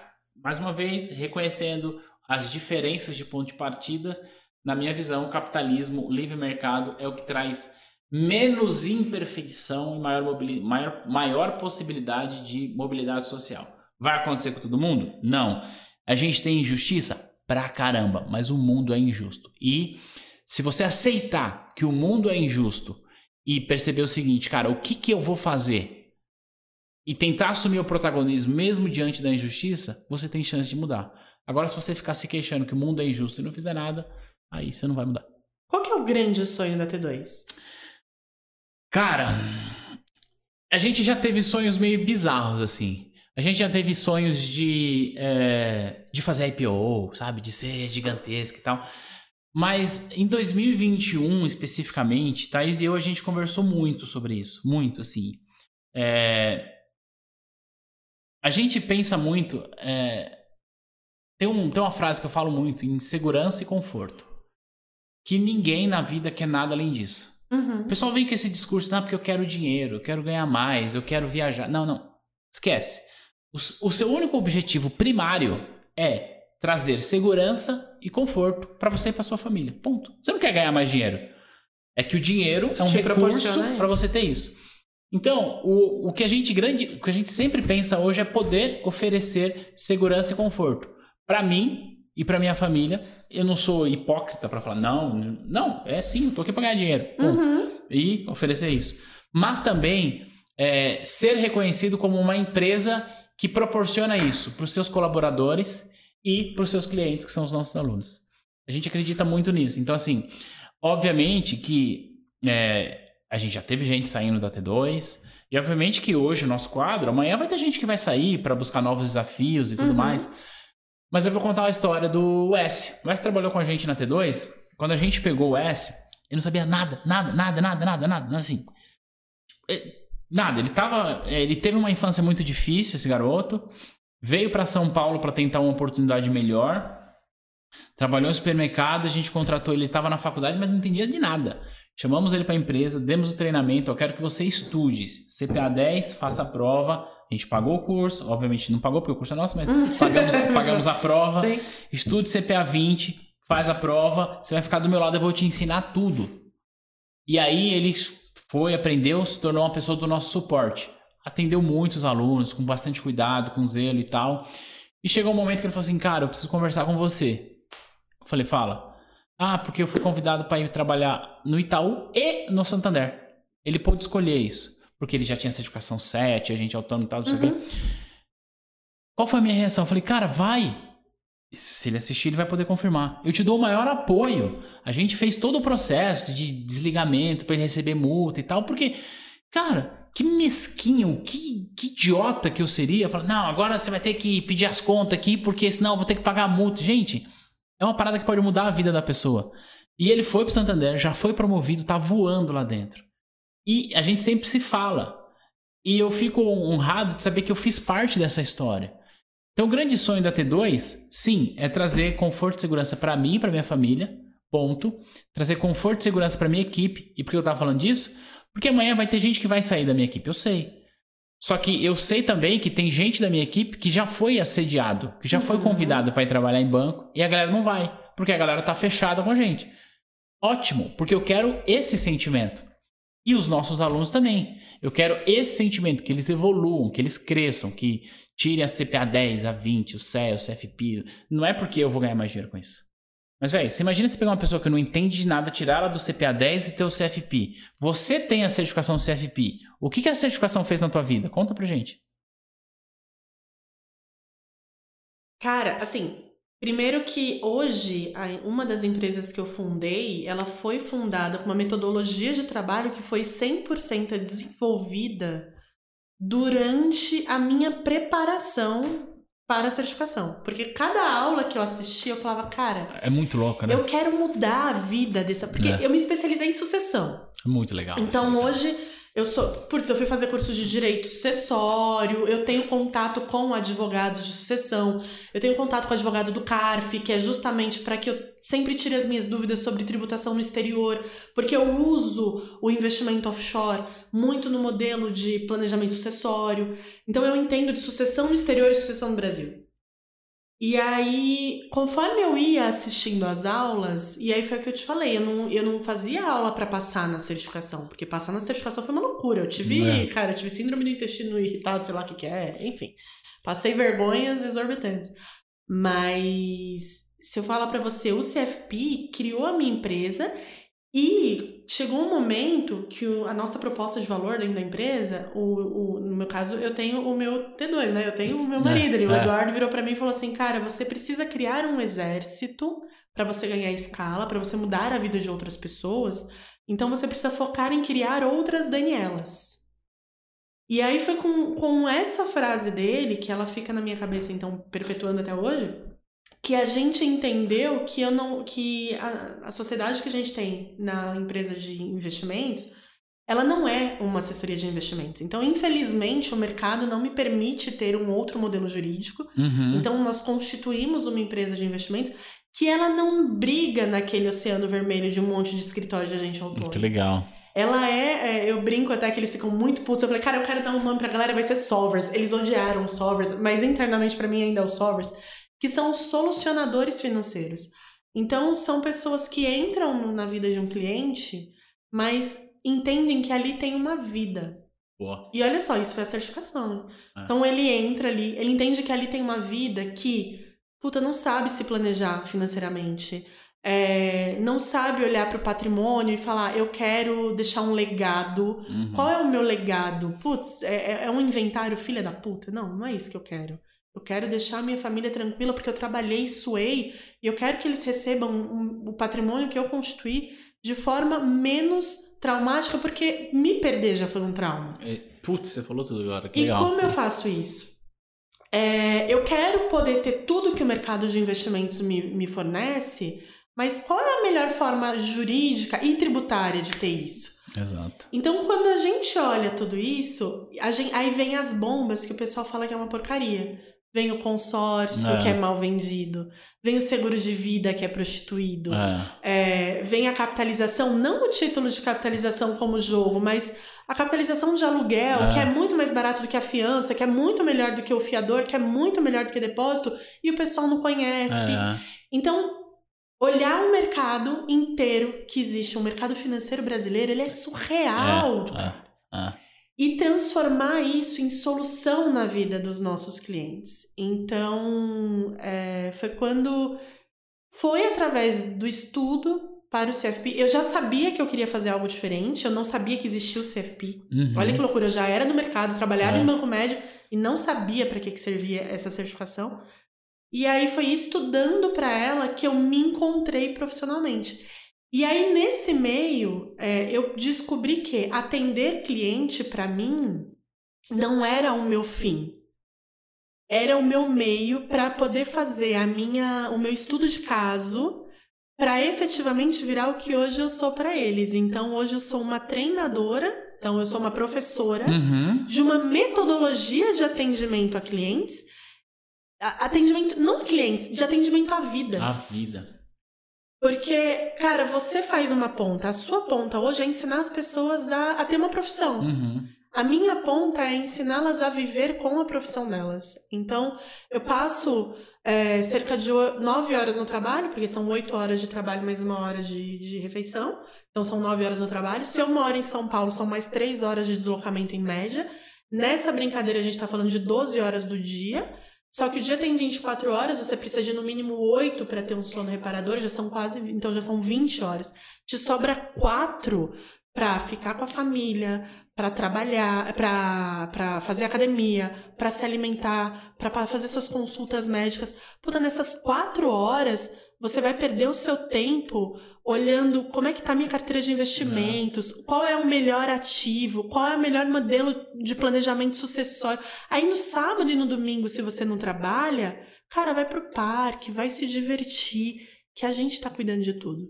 Então, esse foi o meu propósito e foi isso que a certificação construiu. Então, eu não sei se você tem noção do que, que é isso, mas hoje a gente impacta indiretamente mais de mil vidas Legal, legal. né? De você olhar e falar, puta, um cara que tinha um. Imagina, a pandemia Ah, destruiu também empresas, mas porque pessoas impactadas que perderam seus empregos, elas entraram com processos trabalhistas, só que aquele empresário também tem uma vida. exato.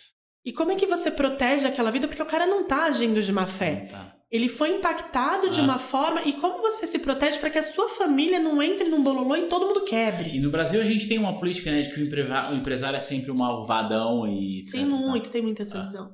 Mas é uma visão, assim, e eu falo abertamente, você não precisa concordar para não, não, não refletir a sua imagem, mas é uma visão marxista, É.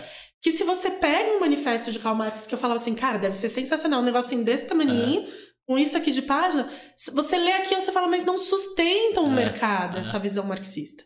E aí a gente fica que o empresário é o mal, só que no fringir dos ovos, o, o, o empresário é quem assume a bomba. Eu É. brinco que assim, dezembro tá todo mundo rico, eu tô pobre. É, exato. Por quê? Décimo terceiro, mas eles merecem, É. tem que. Nem todo mundo nasceu pra ser empresário. Exato, né? E tá Não tudo é- bem.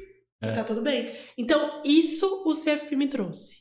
Aí agora eu vou pegar isso que você me falou para eu responder qual que é o sonho grande da T2, usando o S como exemplo, que o rapaz trabalhou com a gente, mas poderia ser qualquer aluno. Imagina você pegar uma pessoa que não entende nada de mercado. Por que, que eu falei do S? O S ele teve uma infância muito dura. É, ele nasceu no interior da Bahia, numa cidade desse tamanho, e a situação dele era tão difícil, tão desafiadora, que a mãe precisou doá-lo, porque a mãe não tinha condições de cuidar dele. Uau! Então ele foi cuidado por uma outra mãe que, que cuidou muito bem dele e tudo mais, mas com grandes desafios. Uhum. Ele veio para São Paulo, tentou ProUni, vai para faculdade e tal.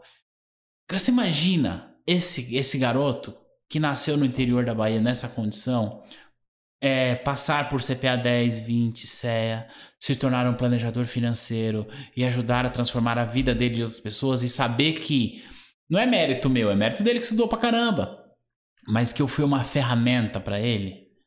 Contando a história do que tem esses desafios, mas eu posso citar a Bruna. A Bruna, inclusive, é a nossa primeira aluna que foi aprovada com o CFP, para o CFP com o nosso curso. Então eu sempre lembro dela.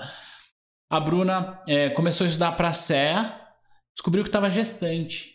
Ai, Passou na CEA, trabalhava no varejo do Itaú. tá. Passou na CEA, gestante, mas ela é demais, ela é muito esperta, muito inteligente. Gestante, ela foi convidada para ir para o Personalité. E ela foi. E gestante estudou e passou no CFP. Até brinquei com ela quando a filha dela nascer, ela já vai nascer com a CPA 10. E aí agora, pensa, que eu já conversei muito com ela, falei, Bruna, pensa assim, quando você voltar da sua licença maternidade, que a sua bebê vai estar ali com 5, 6 meses, você vai voltar com o CFP na mão.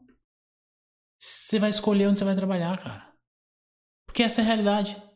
é. Então, assim, é mérito meu? Não, é mérito dela. Mas eu sei que eu sou uma ferramenta para isso. Então, qual que é o sonho da T2? É ser uma ferramenta para que as pessoas consigam conforto e segurança para elas e para a própria família. Sensacional. Essa T2 vai virar T2,5? Não. É, a gente não tem planos para virar T2,5, não. Pode ser que. Que, que, que aconteça. que pode assim. ser que aconteça, mas não está nos nossos planos enquanto casal. E, e falando também sobre, é, sobre sociedades, né? Com outros Uhum. nomes e tal, também a gente não tem esse, esse tipo de plano, não. Mas não, não temos pretensão de virar dois, T2,5, não. Eu já tenho uma filha, não sei se você sabe. Sei que você me falou É. lá no. A Giovana já tem Fincast. 15 anos. É uma mulher Que foi aquele quase. negócio que você, né? Não quis engatinhar já. Saiu correndo. Exato. Então, assim, o que eu. que eu- e a Giovana vive. Ela não, nessa- não mora com a gente, mas ela tá sempre em casa, dá super bem com a Thaís, etc e tal. Fica bons e bons tempos em casa e tal. E é o que a gente sempre pensa, meu, começar tudo de novo é muito desafiador. De bebê e tal. E É, eu sei, porque a do Edu tem, vai fazer 19, É, né? não. Eu tô com um de um. é, e tu pensa, meu, a gente pensa nisso. então E dois gente- cachorros. Não. Vamos continuar trabalhando pra Giovana crescer. E... A Giovana tem esse, esse lado voltado pra investimento, pra nada a ver. é muito louco isso. Ela tem conta no banco desde sempre, conta corrente. É, tem conta na corretora. Tem lá uns IVVB11 no nome dela e tal. Mas se você perguntar pra ela, ela não sabe nada do que é isso. Né? É, Ela mas- já achou que caminho ela vai seguir? Não, não, ela tá. Agora tá indo pro primeiro ano. é, não sabe assim. Ela gosta. Ela gosta bastante de, de criação, assim. É, aprende as coisas muito fácil. Então, assim, ela aprendeu inglês sozinha, sei lá, foi seis meses pra uma escola de inglês e o resto ela aprendeu tudo sozinha. Não, não foi pra escola de inglês e fala, entende. Então ela aprende muito sozinha. Aprendeu a editar vídeo também sozinha, pelo celular, assim, edita. Aí eu dei um computador pra ela, ela edita. Sozinha. Tipo, a Você tem noção que se a Giovana for numa entrevista hoje, ela- se alguém perguntar da estrutura familiar dela, ela pode falar, sou filha do Thiago da T2. Você consegue ter essa dimensão? Não, será? Consegue. Ah, consegue. Ah, Aham. Já não- dá. É, não sei. Já dá. É, se, se- se ela for numa entrevista em banco, provavelmente sim. É. Pode ampliar esse mercado aí, hein, Ah. Thiago? Eu acho que não, se ela for, tipo, se ela eventualmente fosse candidatar a trabalhar no mercado financeiro, pode ser que, que sim, mas. Você acha que só tem ali mercado financeiro? E por que, que eu tô te perguntando? Já entrevistei muita gente que veio aqui Uhum. que passou em algum momento em algum curso da T2 e que não necessariamente era do mercado financeiro e a família também não. Já veio gente de empresa de comércio, de importação e exportação. A gente já contratou gente da indústria farmacêutica. Caramba. É, vai ampliando aí, viu? Seus horizontes. É, eu, não-. Você foi tietado numa reunião ali agora que um dos assessores que estavam na reunião passa- passou na Ancor, fez o seu curso, era farmacêutico. Caramba, cara. Merca- zero mercado financeiro. Zero, zero, zero, zero. É, eu tenho. Eu tenho história de gente que não veio do mercado e tal. É, eu não sei, eu não sei até onde que esse negócio vai chegar, assim, de, de relevância, fora da nossa bolha. Eu sempre brinco falando, esse assunto que a gente tá tendo aqui é um assunto de bolha. Tipo. É, São poucos que é, estão. Lembra São lá, os mesmos. é, lembra lá do, do, do touro da B3, que Uhum. foi, voltou e tal? Eu gravei um vídeo pra falar sobre aquilo, né? É, e eu que falei. colocaram a vaquinha magra lá? né? É, é, eu gravei antes da vaquinha. E eu gravei um vídeo, eu falei assim, antes, eu falei, ó, isso que eu tô falando, eu sei que é um assunto de bolha. Hum, dificilmente vai sair daqui. Mas as pessoas que estão se manifestando com fome e que são pobres e tal, é, a gente não pode ignorar isso. Sim. As pessoas estão passando dificuldade, velho. Não pode ignorar isso. Mas elas estão combatendo o inimigo errado. Porque é o mercado financeiro, é o mercado de capitais que proporciona que empresas cresçam, que geram emprego, etc e tal. E eu até dei um exemplo, eu falei, isso é tão verdade que o MST captou não sei isso. quantos milhões lá pra... pra, pra, pra Através de um. CRA, né? Exato. É, para agricultura familiar. E o que eu acho muito legal isso. O mercado tá cagando se você é de direita ou de esquerda. Se você tem um projeto que é viável, o mercado vai investir ponto. Então pode favorecer um monte de gente. Esse projeto especificamente favoreceu um monte de famílias que vivem de, agri- de agricultura familiar. Por que, que eu tô falando isso? Porque eu fui explicar toda essa dinâmica do mercado. E aí eu disse o seguinte: é a hora do remédio. Aí eu disse o seguinte: Você quer parar pra tomar remédio? não, eu nem trouxe o remédio. Aí eu disse o seguinte: isso é um assunto de bolha, Dani. É, infelizmente é um assunto de bolha. Ele não vai chegar efetivamente pra quem precisa. Ele vai chegar, chegar. pra quem já Ah. consome a informação e já está. É, e, e- e eu vou te falar, é, é- é uma das razões. É claro, tem gente que faz isso e faz muito bem. Não tô dizendo que eu sou o cara que faço.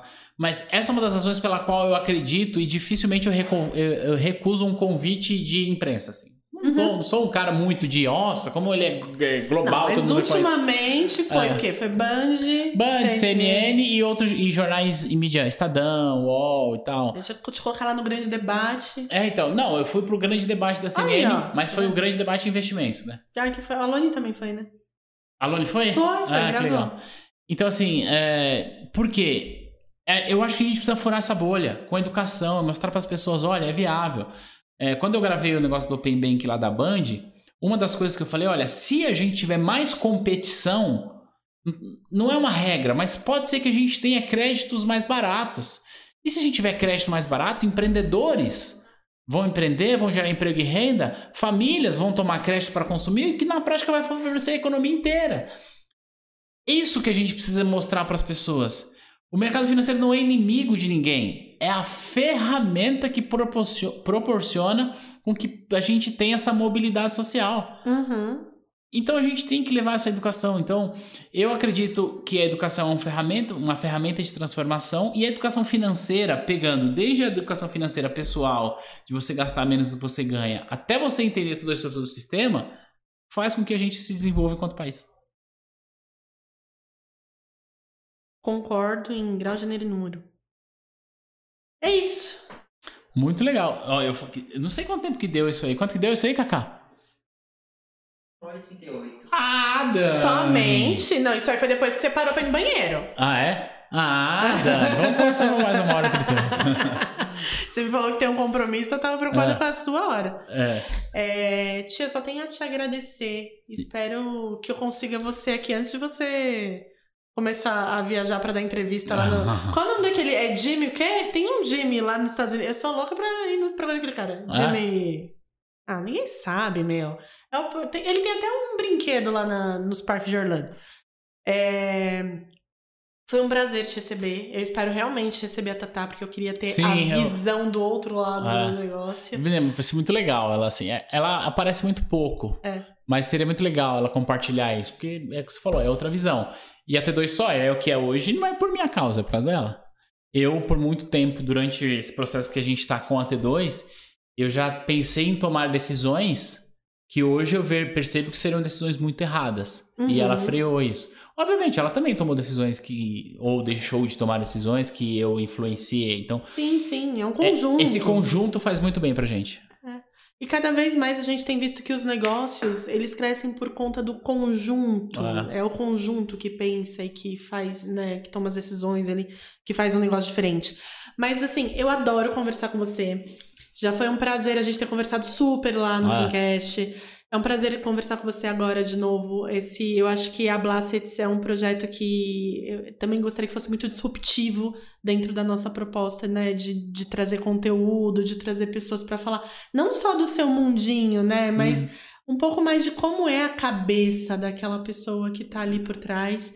E eu tô muito feliz pelo crescimento da T2. Obrigado. De verdade. E aí, aproveitando que a gente sempre pede para os nossos convidados, vai ter cupom de desconto aqui pra galera? Olha, você me pegou de surpresa aqui, mas pode, pode ter, a gente pode negociar, sim.